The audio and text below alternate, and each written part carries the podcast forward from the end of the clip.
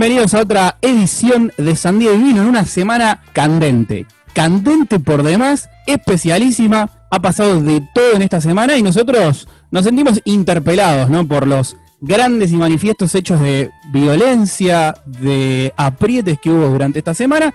Y por eso sacamos a reflote otra vez esta columna que se llama Revolución Sandianista. Y como estamos tan preocupados por lo que va sucediendo día a día en esta Argentina, en esta ciudad, vamos a hacer no una entrega, sino dos entregas de Revolución Sandianista.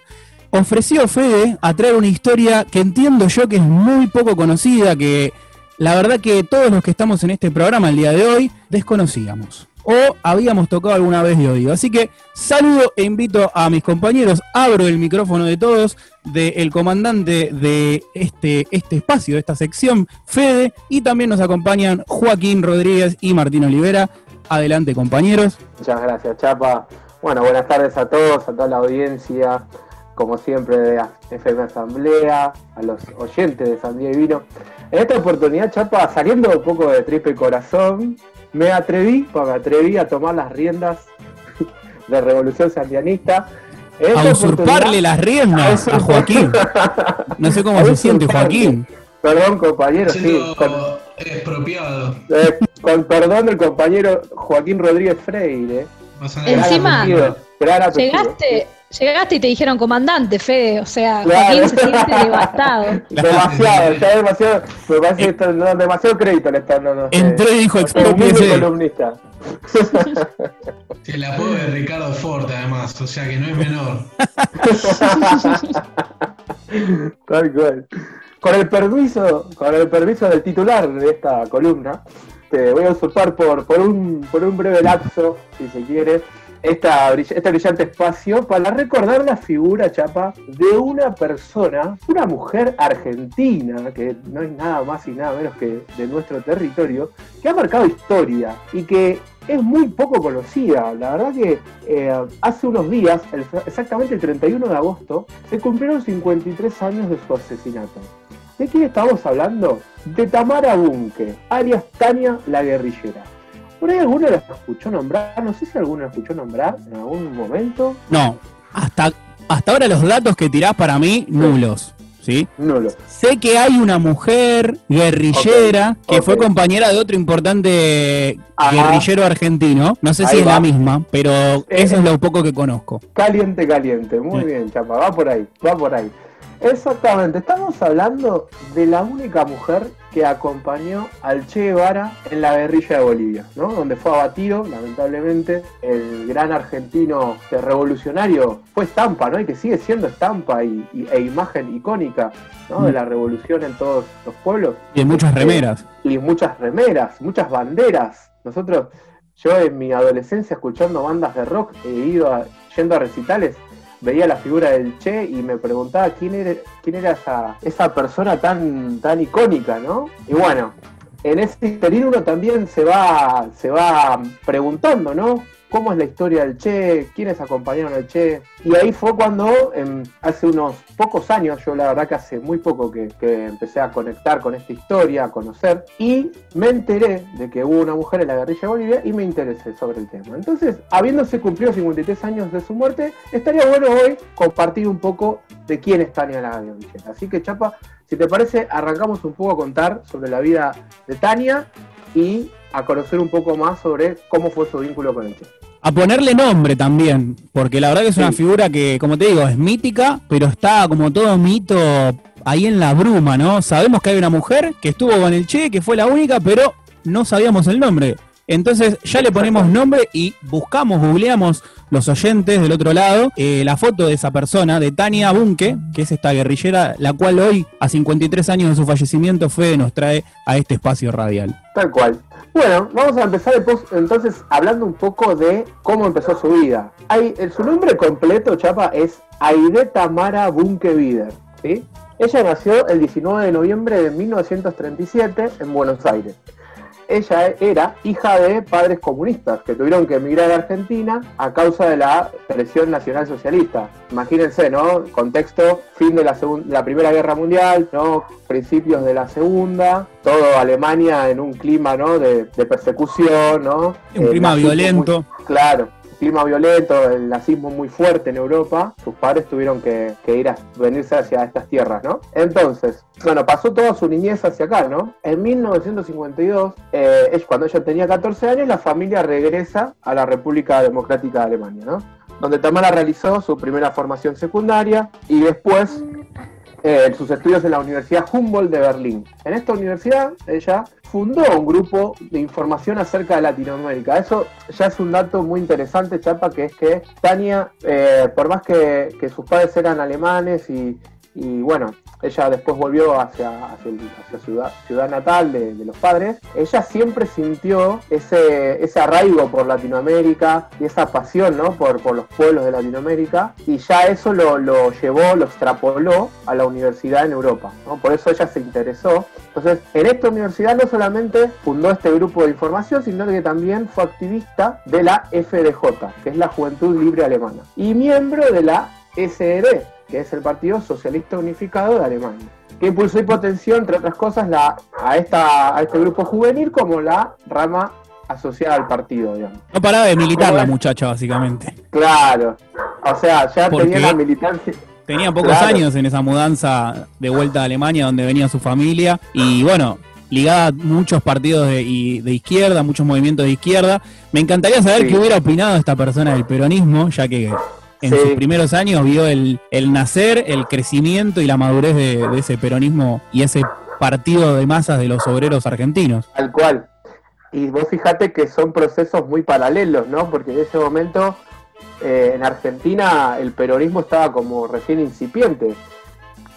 Eh, Perón en ese momento estaba en el Ministerio de Trabajo, este, así que bueno, se dieron como procesos muy, muy en paralelo, ¿no? Ella se fascina por, por las noticias que llegan de Cuba a partir de 1957, ¿no? Y ahí es donde Tamara sigue de cerca, muy de cerca, el desarrollo de la Revolución Cubana, ¿no? Que termina triunfando el primero de enero del 59. Entonces ella, digamos, está muy al tanto de lo que está pasando en Cuba mientras ella está militando en la Universidad Alemana. Ahí es cuando ella, de alguna manera, se enfoca en tratar de ayudar de alguna manera a la revolución desde, por ejemplo, trabajar de traductora de todas las misiones, ¿no? de las misiones revolucionarias que llegaban a Alemania. Entonces ella se desempeña como traductora de las, todas las delegaciones latinoamericanas y así fue como conoció al gran Ernesto Che Guevara. ¿sí? Así fue como ella, entre su vínculo con su profesión que era la de traductora y su pasión por por la liberación de los pueblos latinoamericanos, conoce al Che. Cuando en ese momento el Che, en esa visita, era ministro de Industria y por otro lado, en ese mismo viaje la conoce a la directora del Ballet Nacional de Cuba, Alicia Alonso, que le propone a Tania, debido a que Tania también era interesada en el arte, eh, viajar de alguna manera a Cuba para vivir distintas experiencias. Qué lindo, ¿no? O sea, imagínate, Chapa, vos este, siendo fanático de algo, de un proceso en otro país y te venga una persona de ese país a invitarte al lugar, digamos. Sí, al lugar y, también el representante de la cultura, ¿no? De ese lugar, ir a conocerlo profundamente, ¿no? No solo desde, la, desde la concepción política, la concepción social, sino también desde los valores culturales. Y nada, yo estando en el lugar de ella no me imagino las cosas que habrá pasado por su cabeza. El, primero el conocer al Che y segundo que te propongan ir a Cuba a formar parte de eso, digamos. O sea, es como estar vos enamorado de un proceso revolucionario y de repente te invitan a ser parte en primera persona. Eh, así que bueno, eso ya es un primer dato muy lindo. ¿Cómo, Joaquín?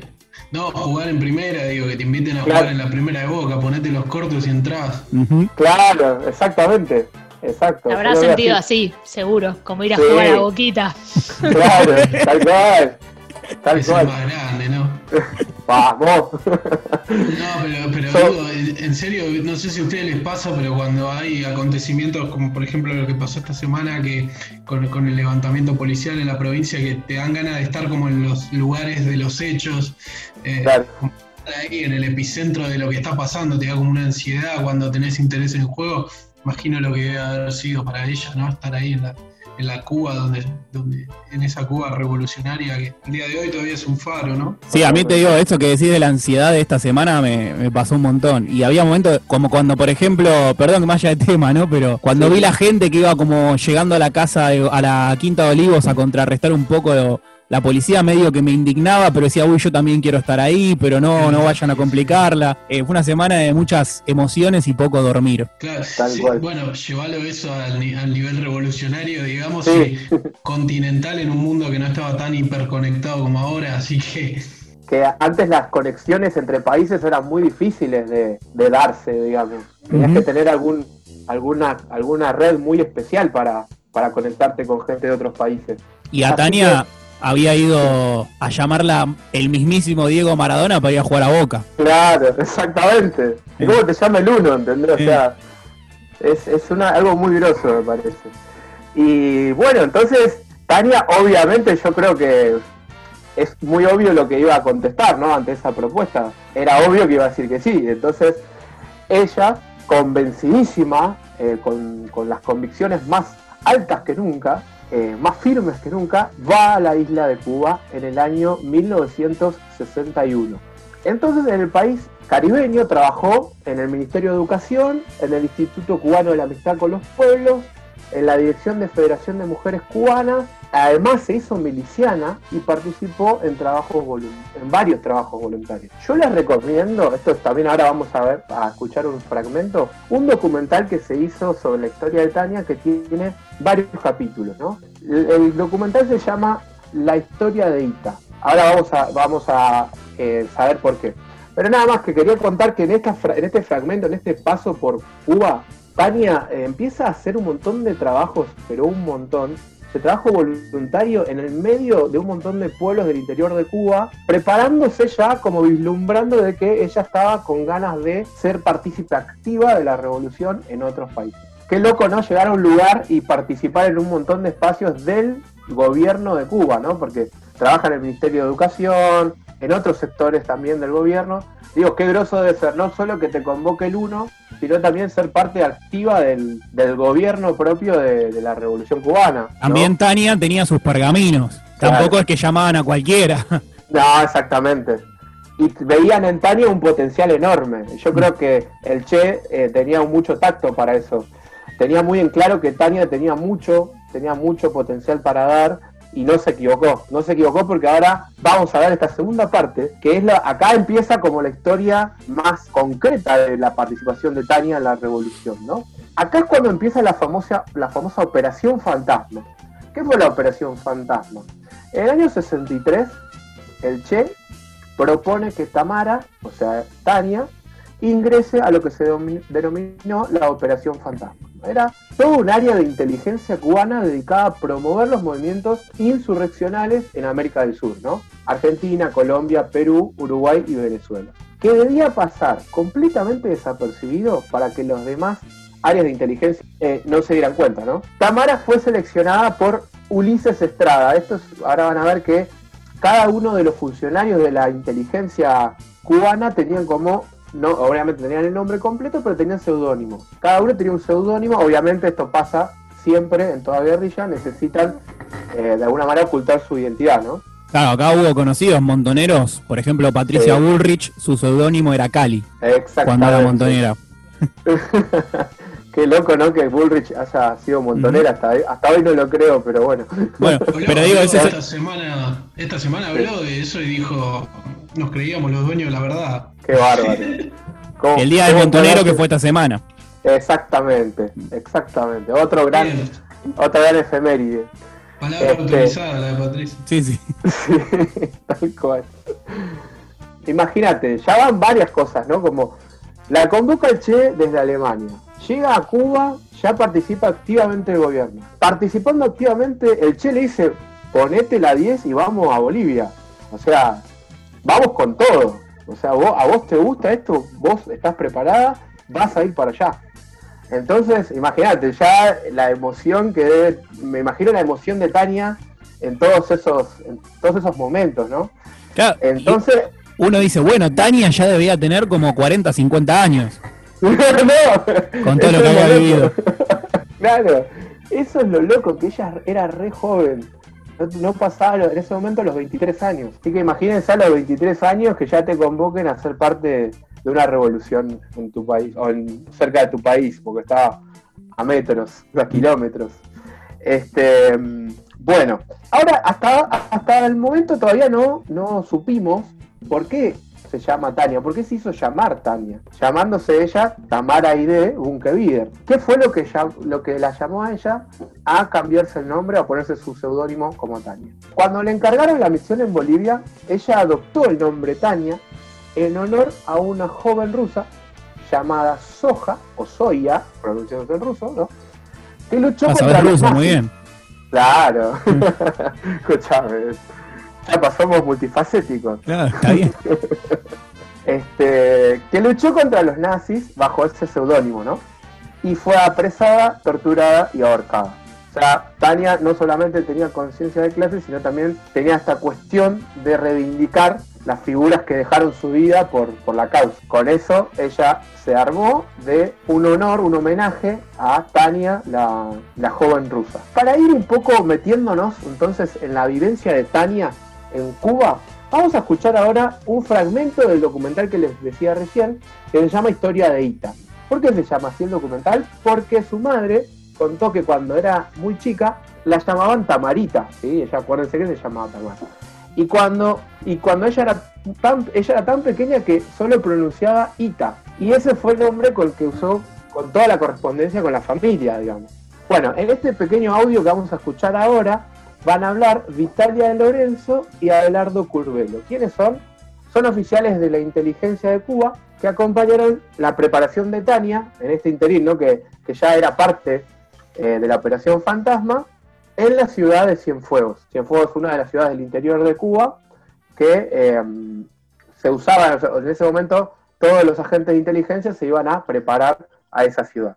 Así que bueno, si te parece, Chapa, vamos a escuchar ahora testimonios de agentes de inteligencia que van a hablar de Tania y presten atención de un gesto que hace Tania que la, la pinta de cuerpo entero de cómo era Tania como ser humano.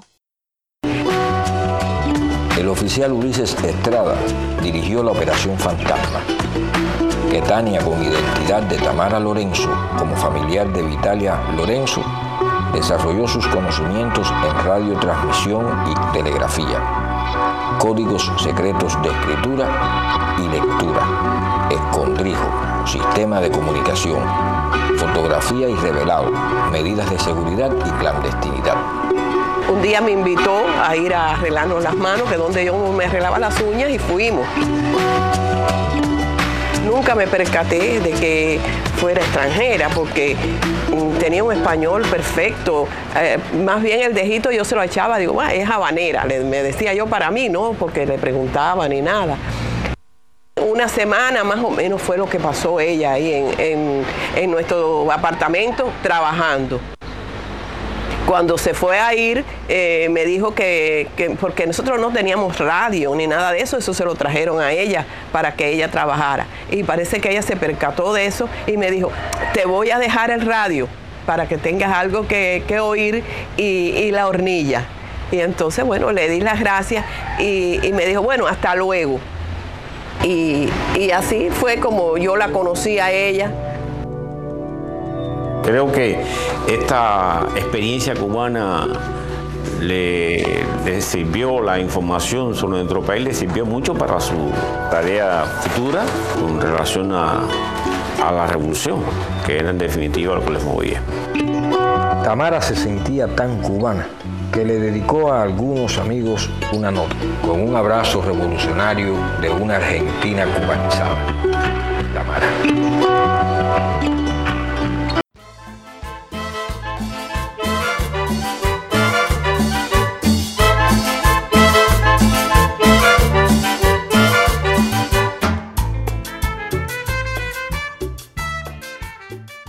Escuchábamos entonces el fragmento del documental de la historia de Ita.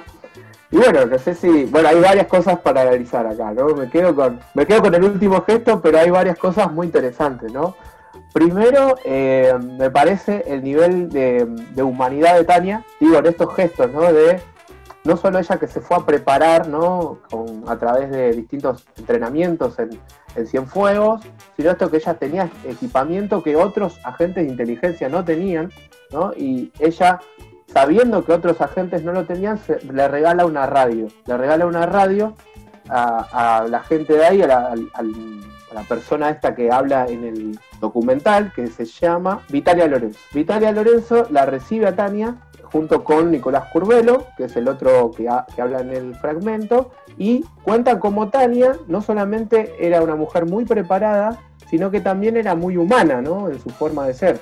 Sabiendo lo que faltaba, ella daba todo lo que tenía y este, este, testimonio en todos los fragmentos del documental se repite. Todos dicen que Tania todo lo que tenía lo daba. Si tenía ropa, lo daba. Si tenía algo que otro no tenía, lo daba. Era una mujer muy despojada ¿no? de lo material y sí eh, le daba mucha importancia al vínculo humano.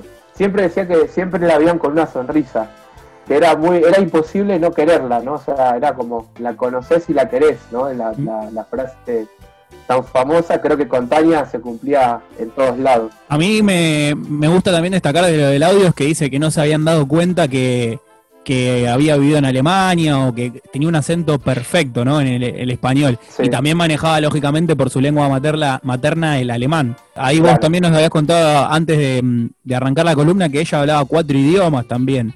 Estaba súper preparada, hacía educación física, era gimnasta, hablaba cuatro idiomas. Eh, tocaba el acordeón y la guitarra también. Sí, el acordeón y la guitarra era fotógrafa, era escritora. Eh, una mujer preparadísima.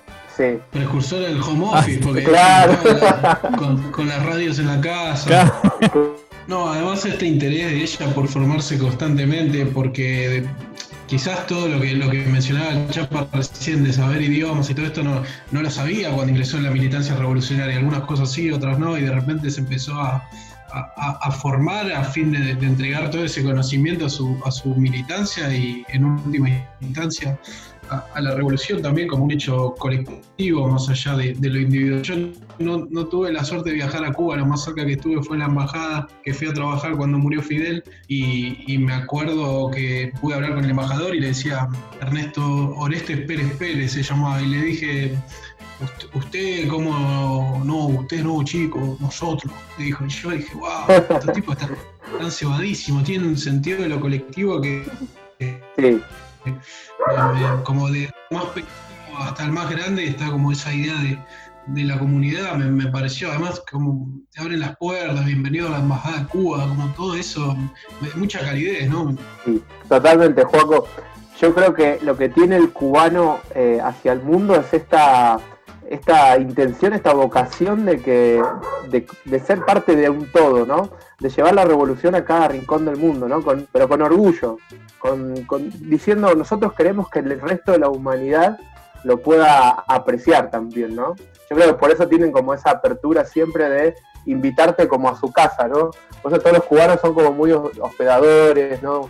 Eh, y más, a mí me pasó de muchos compañeros argentinos que, han ido a, Cuba y realmente se sienten muy contenidos. Yendo a Cuba se sienten como en casa, ven a un argentino y al asociar la figura del Che, ¿no? Como que le, dan un cariño especial al argentino eh, en Cuba.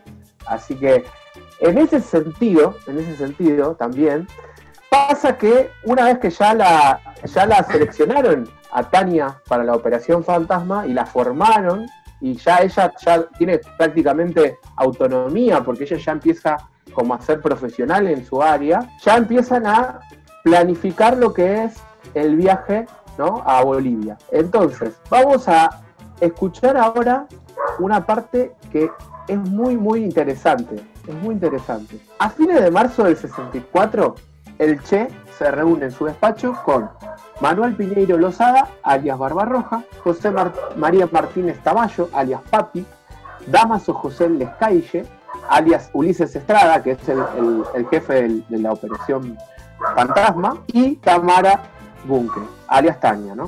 A quienes explicó los detalles de la misión clandestina en Bolivia. Esto es algo increíble, yo esto, de esto me enteré hace muy poco, que es que en internet está la voz de Tania, la voz original de Tania. Entonces vamos a escuchar ahora esto que es un fragmento, o es una grabación inédita, es una, entrevista de Tamara Bunke con José María Martínez Tamayo, papi, en esta reunión que convoca el Che, ¿no? Mientras preparaba su infiltración en Bolivia. Por primera vez se puede escuchar la voz de estas dos figuras. Este audio está tomado de Hoy liberé una mariposa, es un documental del Centro de Estudios Che Guevara. Muy loco, ¿no? Escuchar la voz de Tania eh, y algo muy fuerte también, ¿no? ¿Quién, quién se hubiese preparado para, para escuchar algo, algo tan lindo? Este, así que si te parece, Chapa, le podemos mostrar y hacer escuchar al oyente la voz de Tania. Mira, si tú vas como, como italiana, tienes que darte como italiana, porque que eso es tan chiquito que enseguida te conoce todo el mundo. Pues es como... Vas a almorzar a un lugar, te conocen enseguida que es la italiana fulana de tal. Italiana, O alemana. Entonces, si enseguida te reconocen, pues enseguida te graban. Por eso es que lo que tú... Y una mujer es mucho más todavía. Por eso, pero es como el problema de la... Por eso, lo mejor que hay es que sacar de ciudadanía, hacerse ciudadano boliviano. Pero sí... Sí, sacar los documentos bolivianos. Que digan ahí mismo dentro del documento nacida en Alemania, pero ciudadana, eh, ciudadana boliviana.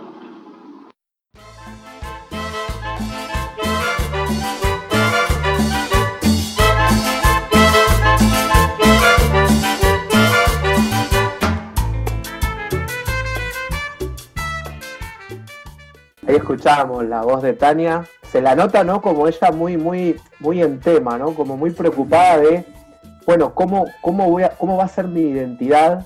¿Cómo voy a ser yo para eh, entrar a la revolución, ¿no? a entrar a, operar para la revolución? Parece un, momento clave ¿no? de, toda, de, todo, todo proceso revolucionario. Claro, en pleno proceso de entrenamiento, ahí estudiando su, su nueva identidad, haciendo la propia, haciendo la suya para no tener ningún traspié y no confundirse cuando tenga que hacer esa infiltración. Tal cual.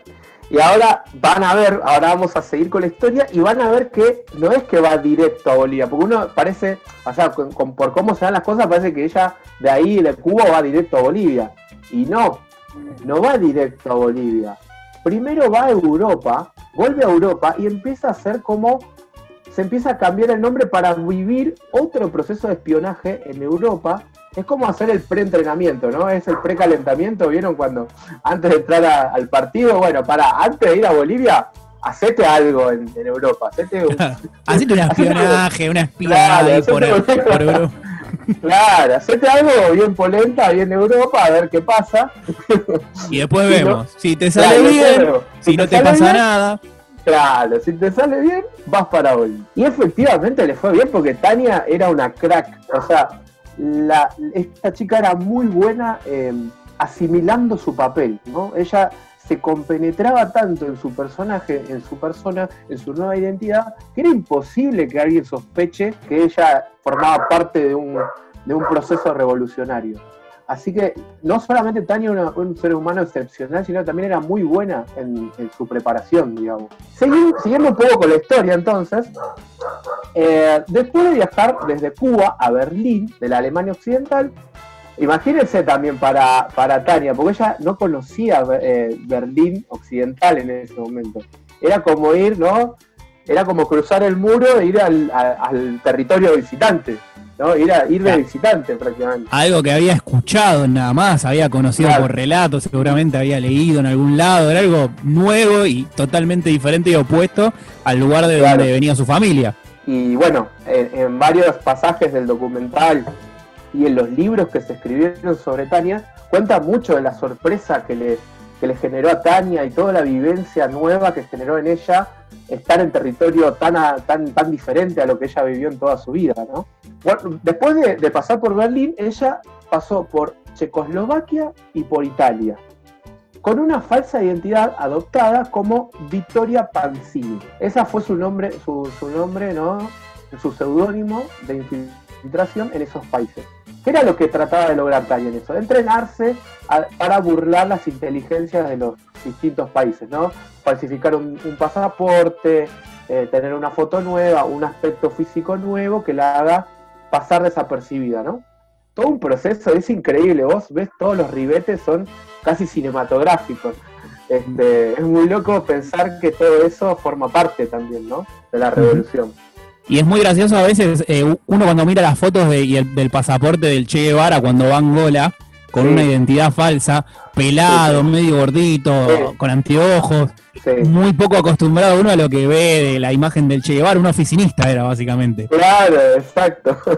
Y es muy gracioso porque sí, es, es como totalmente la antinomia de lo que es el Che Guevara y, causa gracia, pero sí, sí, la verdad que sí pasa desapercibido de esta forma y nadie podría haberse imaginado que es el Che Guevara. Intuyo que también un poco en esta preparación buscaban más o menos lo mismo, que sea algo totalmente diferente, Tania, a, a lo que realmente era ella, para no levantar sospechas. Y lo loco era que Tania, eh, esto que te decía, ¿no? Ella no tenía ningún problema en adoptar distintas facetas, distintas formas de manejarse. Y, esto de que maneja cuatro idiomas creo que le ayudó muchísimo, porque el hecho de manejar el idioma creo que hace a la, a la no sospecha, ¿no? De, de la gente. Así que bueno, en este paso por Europa, ella, mm, eh, bueno, viajó con, primero eh, su objetivo ¿no? en, ese, en ese interín era preparar un poco lo que fue el viaje a Bolivia. Esto fue recién a fines de 1964. Allí ejerce funciones al servicio de la futura guerrilla eh, del Che, ¿no? construyendo una red de conexiones con diplomáticos y círculos de gobierno. Ahora, el, el gran tema era cómo viajaba Tania a Bolivia, o sea, en concepto de qué viajaba a Bolivia, cómo llegaba a Bolivia. Acá es la parte muy interesante porque dice que ella viajó con el nombre de Laura Gutiérrez Bauer. ¿Quién era su nuevo, su nuevo personaje de infiltración? Una especialista en etnología y una estudiosa del folclore, que logró infiltrarse en todas las esferas de gobierno. Era una muchacha físicamente atractiva, carismática, culta, que dominaba cuatro idiomas, como nos veníamos diciendo, y tocaba el acordeón y la guitarra, además de practicar deportes. Era multifacética. Tania conoció al general René Barrientos, presidente de Bolivia en ese entonces. Miren hasta dónde llegó Tania, que llegó al presidente. O sea, en todos lados llega a lo máximo, es increíble. Yo no sé, la verdad que hay, hay que tener una habilidad, ¿no? De moverse, conocer al presidente de un país. Y además, eh, eh, digo, uno puede tener la habilidad para moverse quizás dentro de lo que es la izquierda y llegar al Che Guevara, pero después pasarse a la otra vereda y llegar al uno de Bolivia en ese momento, que es como más o menos como llegar a Áñez hoy. Claro, exactamente. O sea, en, un, digo, en un estrato tan distinto a lo que uno se mueve y llegar con esa facilidad en tan corto tiempo, porque imagínense, ella viajó a Bolivia, como decíamos, fines de 1964 y no, no tardó ni, dos años en hacer esos contactos. O sea que eh, la habilidad era indudable, ¿no? La habilidad, ¿no? De, trabajar para la revolución desde un lugar genuino y llegando a lo más lejos del gobierno de Bolivia. Tania conoció al general, al general René Barrientos en ese momento y se codió con importantes figuras, entre ellas el jefe de la Dirección Nacional de Informaciones de la Presidencia, Gonzalo López Muñoz, y el ministro de Defensa, Alfredo Obando, o sea, con todas las áreas más estratégicas de Bolivia, y justamente eran las que tenían en la mira la guerrilla que se iba a implantar y que ya sabían que tenían intenciones de desembarcar en Bolivia para generar la revolución. O sea, estaba en la cabeza del enemigo, digamos. Así que bueno, esa parte es muy, muy espectacular. En La Paz se vinculó con pintores, además de, vincularse con el mundo de la política, se vinculó con el, con el arte y la cultura, ¿no? Se, vinculó en ese momento con pintores como Juan Ortega Leitón y Moisés Chire Barrientos e impartió clases de idioma alemán a hijos de la oligarquía, claro, con el propósito de relacionarse con sus familiares y obtener información. Una otra gran estrategia, ella también se daba en el rol de docente para conocer más acerca de la oligarquía boliviana, ¿no? Era como la Ravena de, la revolución cubana. Claro, exactamente. No, no, es, es interesante cómo va tomando distintas figuras. Ahora empieza la parte, si se quiere, un poco más heavy del viaje de Tania a Bolivia, porque la cosa se pone un poco áspera. ¿Qué fue lo que pasó? Tania vino a Bolivia, o sea, fue a Bolivia, mejor dicho, para una red clandestina. Sin embargo, se ve precisada incorporarse a la guerrilla en marzo de 1967 cuando en un viaje al campamento de Ñancahuazú, que es el lugar donde estaba el campamento de la guerrilla del Che, ¿sí? en Bolivia, esto es cerca de la ciudad de Valle Grande, ¿sí? ¿qué es lo que pasa en ese momento? dos miembros del movimiento rebelde desertan y la buchonean a Tania. Informan de su presencia y ya no puede salir de ahí. Entonces, eh, de esto el Che toma nota, o sea, el, Che se entera de que Tania ya la tienen como, ya saben que Tania está ahí, ya saben que, la, que la CIA la anda buscando. Entonces dice el Che en un, en un momento en su diario, todo parece indicar que Tania está individualizada con lo que se pierden dos años de trabajo bueno y paciente. Ahí el Che creo que pone en palabras algo que lo veníamos diciendo, ¿no? Un trabajo, un laburazo de Tania en esos dos años y pico que se ven en peligro por dos desertores de la guerrilla. Imagínense, ¿no? Es como poner ficha por fichita y viene uno y te, lo, te saca una pieza importantísima, ¿no? Es como claro. Todo por, ser desertores y por ir a, buchonear. Andás a ver qué, andás a ver por qué también, digo, ¿no? Claro. ¿Qué movilizó a ese, a ese botoneo? Claro, exactamente. Eso es una gran pregunta, Chepe, y siempre me, gustó saber o me interesó saber qué fue lo que pasó para que esos dos desertores eh, hagan eso. Hay varias versiones, dicen que hay muchos que boicoteaban a los propios colaboradores para, digamos, de alguna manera comprarlos, comprarlos y, que la revolución fracase. Así que bueno, Chapa, siguiendo un poco con esta línea, ya Tania, como bien decíamos, se ve obligada a sumarse a la guerrilla. ¿Qué es lo que pasa en la guerrilla? Esta es una gran parte muy importante. Ella integraba, dentro de lo que es en la guerrilla de Bolivia, el grupo de la retaguardia, comandado por Juan Vitalio Cuña, alias Joaquín. Y en una de sus tareas, esta era muy buena, era escuchar las distintas emisoras de radio bolivianas, argentinas y cubanas e informar de lo que estaba sucediendo. Qué lindo trabajo, ¿no? El de informar. Pero también me imagino qué titánica tarea en medio de la selva boliviana estar con la radio, ¿no? Tratando de captar señal de Argentina, de Bolivia, de Cuba. Era todo muy incómodo, hay algunos escritos ahí del Che Guevara que cuentan cómo era vivir en ese lugar, en ese momento. Eh, quizás días sin comer, semanas, meses sin bañarse. era, está el diario del Che en Bolivia, que yo no lo leí todo, pero sí leí fragmentos que uno se imagina, bueno, ahora cuenta tal enfrentamiento, y la verdad que no, es eh, tal cual, un diario, hoy me saqué cuatro garrapatas, a ese nivel de literalidad llega, es eh, literalmente horrible. Claro, claro, eso de no bañarse, ¿no? Eso es, literal, días y días sin bañarse. Bueno, hay fiebres, enfermedades, hay de todo.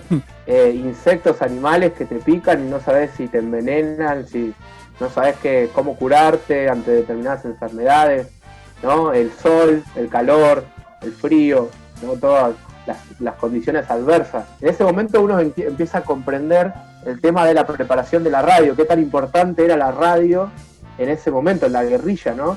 Este, este medio que para nosotros hoy tal vez no, no, no es tan clave para, algunos, para algunas personas, en ese momento era clave la radio, porque la radio era el, era el medio en el cual te enterabas de noticias eh, de otros países, porque en ese momento existían lo que se llaman las radios de frecuencia ondulada y de largo, de largo alcance, que vos con...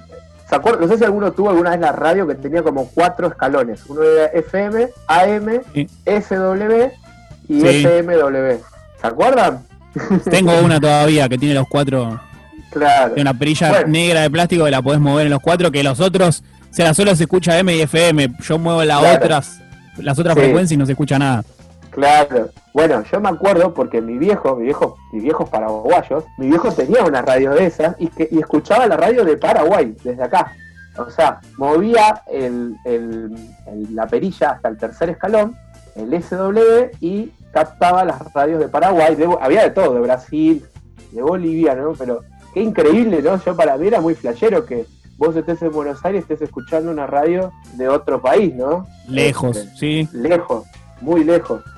Y bueno, nada, imagino en ese mismo papel a Tania, ahí en el medio de la selva, ¿no? Como tratando de enganchar la señal de Cuba, ¿no? Imagino lo que debe ser una radio de Cuba. ¿Cómo haces para enganchar una radio de Cuba en, en el medio de la selva de Bolivia. Es algo muy, muy loco, ¿no? Siguiendo un poco con la historia, acá empieza la parte más fuerte, ¿no? De la historia de Tania. Durante cinco meses debió enfrentar la dura vida de la, selva boliviana, la falta de agua y de alimentos, ¿no? Lo que decíamos, el mal tiempo.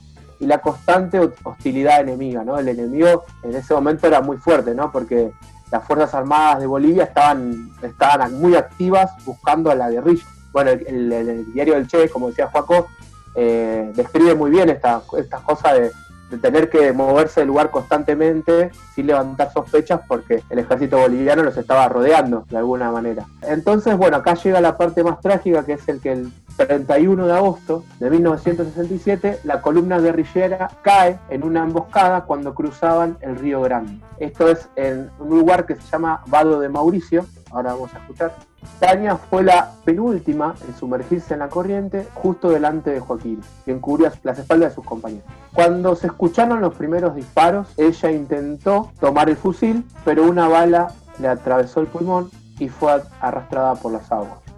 Su cuerpo fue encontrado una semana después, le faltaban poco más de dos meses para cumplir los 30 años. Tania, como habíamos dicho, nació el 19 de noviembre. Según cuenta la historia, en Valle Grande, la imagen que tienen los pobladores de la única mujer de la guerrilla del Che es un poco mística. Y acá viene una parte muy linda, Chapa, que es que el pueblo boliviano la convirtió en leyenda. Una de las de tantas versiones de la leyenda es la que vamos a escuchar a continuación en un audio que pertenece también al documental de la historia de Ita. Vamos a escuchar entonces la leyenda del Vado.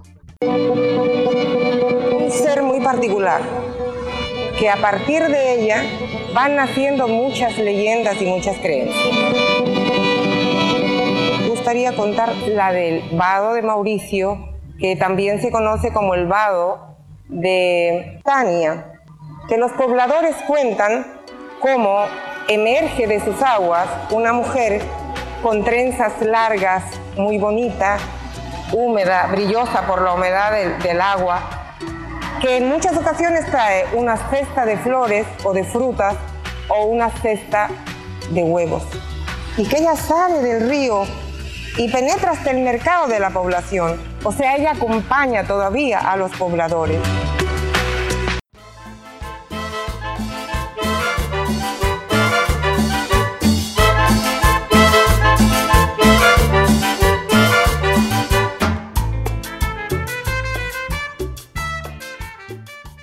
Qué loco, ¿no? Chapa, lo que escuchábamos. Digo, asociar la figura de Tania ¿no? a, a una leyenda es, es, es toda una, una...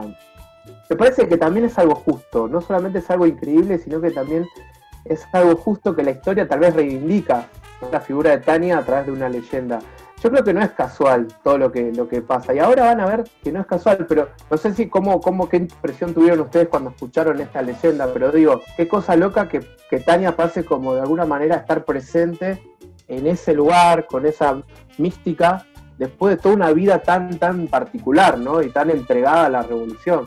Creo que fue un acto de justicia que Tania haya pasado a un nivel de leyenda, ¿no? Sí, por lo menos un poco de justicia después de todo lo que hizo que los sectores populares, supongo de la zona, ¿no? Porque ellos son los que han creado esta leyenda, la reivindiquen y la recuerden y la dejen para siempre con este mito de, esta persona que emerge del agua, que es el lugar donde perdió la vida Tania. Exactamente.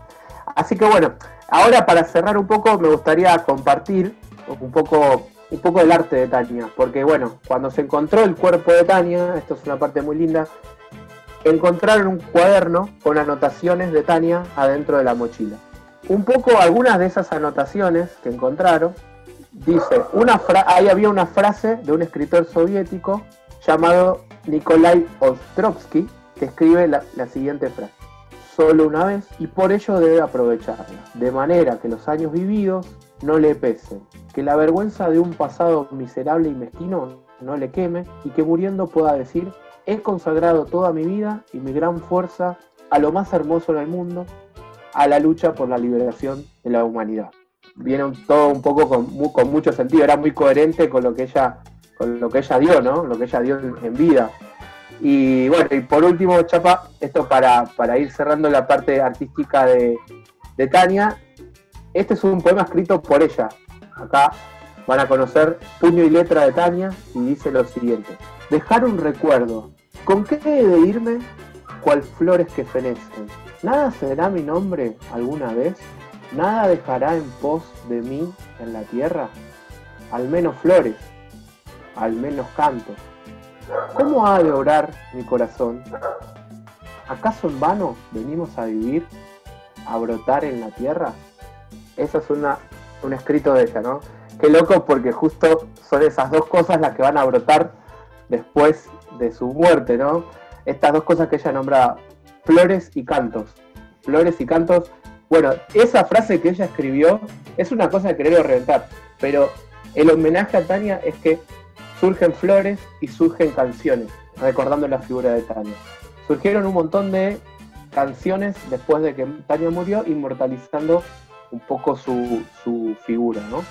Hasta ahora todo bastante como parecía ser toda una película, ¿no? O sea, vos escuchás esta historia y no pensás que fue real. O no, no sé cómo, cómo lo ven, pero a mí me pareció muy, muy loco todo lo que pasó. Sí, sí, parece una película con todos los tintes, eh, desde el espionaje, las mudanzas, la revolución, la guerrilla, las infiltraciones. Es una película con todos los condimentos. Exactamente. Que James Bond en este caso termina muriendo, va, termina siendo asesinada, ¿no? La protagonista. Claro. Mm. Es como que va al fondo. Una, vida siempre al límite, parece. Exactamente.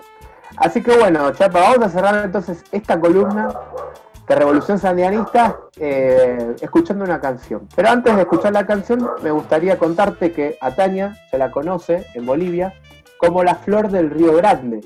Y en el sitio donde fueron hallados sus restos, en Valle Grande, hay una lápida cubierta de rosas blancas. Hasta ahí ya se cumplió una de las parte de la escritura de Tania, ¿no? Que si seré flores, o ella se preguntaba qué, qué, será de ella en un futuro, ¿no? Si la recordarán, y claramente la, la recuerdan a través de flores y a través de cantos.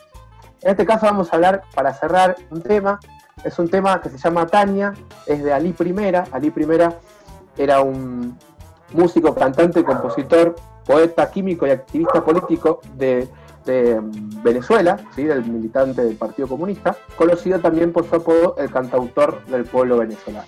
Bueno, entonces vamos a cerrar Chapa con el tema Tania, que fue parte del LP de una vez en el año 1972 y que lo graba, esto es algo muy loco, no sé si será casualidad o no, pero se grabó en la República Democrática de Alemania. Entonces, cerramos esta columna con una frase que me parece a mí que cierra un poco la idea y el concepto de Tania como figura emblemática y dice lo siguiente. Tania, Tania, Tania, el pueblo tiene tu olor. Tania, Tania, Tania, eres guerrilla y flor.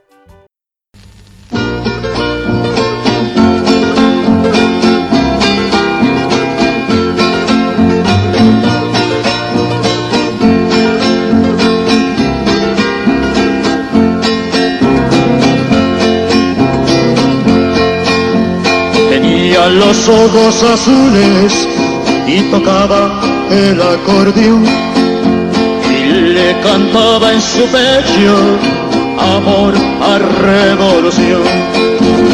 Tania, Tania, Tania, el pueblo tiene color.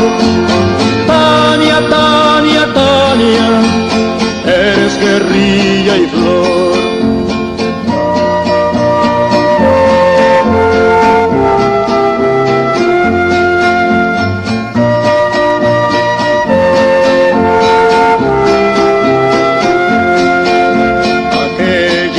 Tan triste que el río grande cantó cuando abrazó para siempre a la que el pueblo lloró.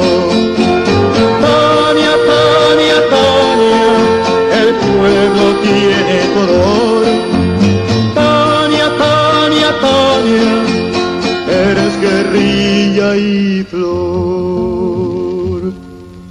Amén de la quena del altiplano tu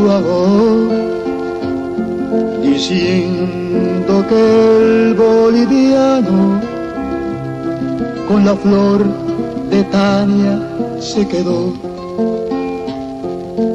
Tania, Tania, Tania, el pueblo tiene tu